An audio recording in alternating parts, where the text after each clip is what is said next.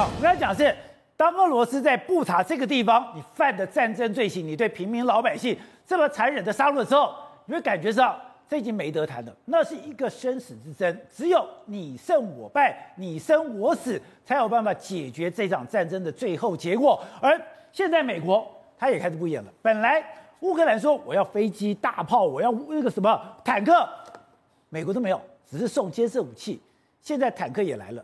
大炮也来了，轮型车辆也来了。如果再这样发下去的话，那搞不好飞机也会过去了。对，没有错。因为呢，原本只要给所谓防御性武器啦，现在全部给攻击型的武器。最明显就是给坦克。这个给坦克其实是有消息来源的哦，是华盛顿的一个官员告诉《纽约时报》，他直接说美国会跟盟友去合作，把苏联的坦克移交给乌克兰。简单来讲，盟友出坦克，美国负责运送。这里面紧张的部分，美国成分来包。但说有哪些盟友呢？有保加利亚、捷克、匈牙利、波兰、斯洛伐克都有可能有这种苏联坦坦克。尤其是波兰，波兰现在对乌对对乌克兰来说是最挺的国家，对不对？波兰里面有四百架的 T 七二坦克，不用多给个一百架、两百架，对于乌克兰来说都很补。那除此之外呢？哎，澳洲在这边一直要给所谓的野外征服者的轮型的快速运兵车。简单讲，澳洲在这边也不想缺席，这就是野外征服者轮型运兵车哦。这里面非常非常好，原因是什么？它里面三天不用补给啊，里面有空调、有饮水，然后里面有油哦，一次哦。反正你开出去三天，在里面保吃保喝保住，然后保油，所以对乌克兰来说，快速运兵是非常非常方便的。所以我只要有几个架子兵轮流开，我可以三天三夜不停下来，不停就一直往乌东走，而且上面还配有所谓榴弹发射器。你现在看到这个，所以它其实是非常非常好的一个状况。然后呢，甚至呢，我们现在谈的是反舰飞弹，对不对？哦、这个艾森海军上将号是主力战舰，然后呢，就是它这个，你看它有垂直发射系统哦，它完全是比照美国的神盾级在做的哦。然后呢，它可以发射非常多的巡弋飞弹。现在看起来，乌克兰很多巡弋飞弹可能都是由这这个艾森海军上将号发射。美国上礼拜说要给 NSM 反舰飞弹有陆基版本，对不对？那这个东西呢，其实。刚说要给，现在马上就有看到俄罗斯海军集成的画面，而且是主力战舰。请问俄罗斯这场战争要怎么打？甚至呢，如果你可以发射飞弹，那代表你是导弹驱逐舰。导弹驱逐舰，你难跑旁边没有任何护卫吗？对，而且它这个是有所谓热焰弹或干扰弹的哦，所以被打下一定是。最先进的反舰飞弹才有可能打下来，所以这个非常非常令人意外。好，那除此之外，除此之外，英国也说了，我因为担心俄罗斯会侵犯所谓奥德萨，所以我们要停反舰飞弹。那有可能是哪个反舰飞弹呢？现在外媒在猜，有可能来自于瑞典的 RBS 十七的反舰飞弹。这个反舰飞弹我们来看哦，其实它发射画面，你看这个很轻巧的一个小载具，然后呢，它就架在树林边，然后发射出去呢，它可以对付登陆舰。气垫船、扫雷舰，就那种轻型的都可以。这个非常非常适合乌克兰去打游击战，甚至呢，我们看它这个的架设的画面哦，哎，两个单兵就可以把反舰飞弹架上。你看，这就是瑞典 RBS 十七的这个所谓的反舰飞弹。你看，两个人哎拼拼凑凑，这个东西就可以放在那个岸边，然后放在岸边呢，它一次可以打九公里左右。所以对乌克兰呃，对乌克兰来说，如果他又获得这样的武器的话，等于是。远程的，好，你可能是主力战舰，用美国的 NSM 的反舰飞弹来打。但你如果要登陆呢，用登陆舰啊、气垫船等等的，哎，我用这种 RBS 妖拐来去打。所以对于俄罗斯来说，哎，很难处理啊。甚至更扯的事情，上礼拜不是说要给军售给萨姆三百吗？对不对？今天很有可能就建功了。看到一台苏凯三十五掉下来，这个是非常非常荒唐的。苏凯三十五，观众朋友听好，它一般的性能是比 F 十六好。比 F 十八好，他认为比肩是 F 十六 V 是四点五代的战斗机，它一次呢可以抓三十个目标，然后可以攻击八个目标，它的距离呢是四百公里，它完全没有必要飞到刺针飞弹的射击范围之内，可偏偏有图有真相。今天看到是苏凯三十五掉下来的画面，而且掉下来之外呢，乌克兰军呢还。拍那个什么近距离的照片啊，让大家看到哦，这个鼻头哦，这个喷射翼就是苏凯三十五，你是躲都躲不了。对，那怎么打下来的？没有人知道。然后用什么武器打下来也不知道。然后他试出的画面也只有一半，你看哦，不是，连这样的照片都出来了。对，然后呢，右下角是这个。飞行员，哎，飞行员被绑被抓起来了，所以没得赖，好，没得赖，没得赖，该该有图有真相，有画面有照片有飞行员有人证。苏三五，哎，苏三五一台是十四亿三千万台币，听清楚，哎，以前我们说一台飞机可以做 Cobra 已经不得了了，对，它可以做落叶飘，对，落叶飘就代表你的所有的性能要非常完美耶。中国最想要的就是苏凯三十五，然后呢，现在中国认为啊，要渡台主力也是苏凯三十五哦。抱歉，竟然被一个不知道什么样的防空系统打下来了，至今是个谜。好，瑞德是，现在美国说我要给三亿装备给这个乌克兰。三亿个装备，我刚刚讲，你无人机，你不但是只有这个弹簧刀无人机，你连扑马无人机都给了。我们之前讲，你的扑马的无人机，再加上你的这个飞弹，那是一个非常完美的搭配。可是我再看一下，把我吓死。他给了夜视镜，我以为说给那个四眼夜视镜可以看七十五度已经不得了了，一百二十度不得了了。他是给现在美军。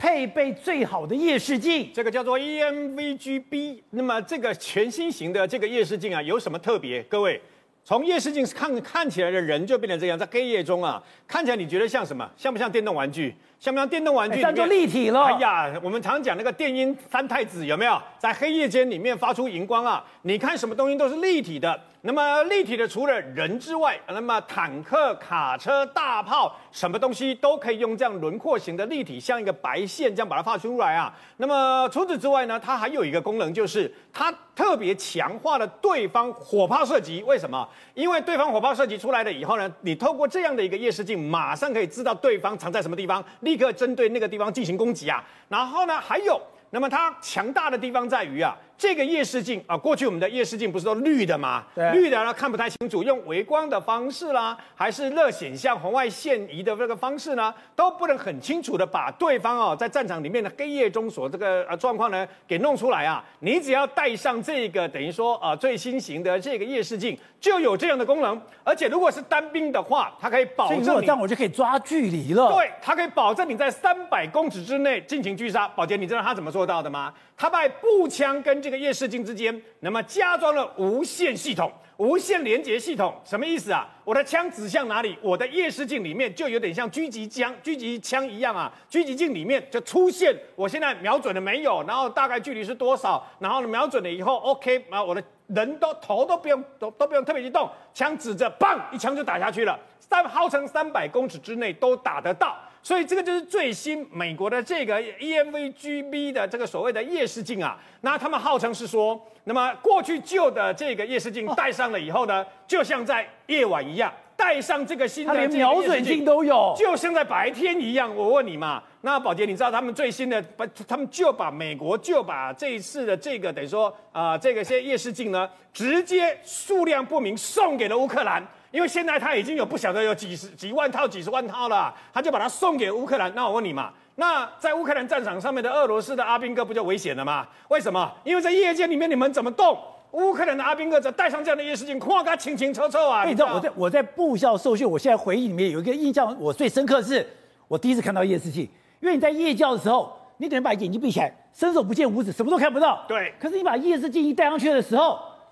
对方清清楚楚，那很恐怖哎！我们过去旧的夜视镜能看到的还有限哦，啊，然后呢，戴上这样的一个夜视镜了以后呢，号称在三百公尺之内射击啊，你看大概看得清清楚楚啊。那在强化的部分，而且最可怕是什么？它这个夜视镜不是只有这样的一个功能而已，它可以切换，我也可以，因为你你这个功能对不对？我可以把它切换到。旧式的微光系统，或者旧式的所谓的呃热显像红外线系统，它等于一个夜视镜，把旧的新的全部都加在里面了啊。那我问你一件事：如果这套夜视镜系统不是放在单兵，而是放在包括坦克、装甲车，然后还有包括战斗武装直升机上面呢？它在半夜的时候，从这个直升机还是从它的这个装甲车上面所看到的战场，跟你所看到的是不一样。虽然是夜晚，他看到的是像白天一样啊！敌人敌人所有的敌军所有的动动动动静跟一切的部署，全部在他的掌握之中啊！所以这就是，所以你听说，我不是单兵，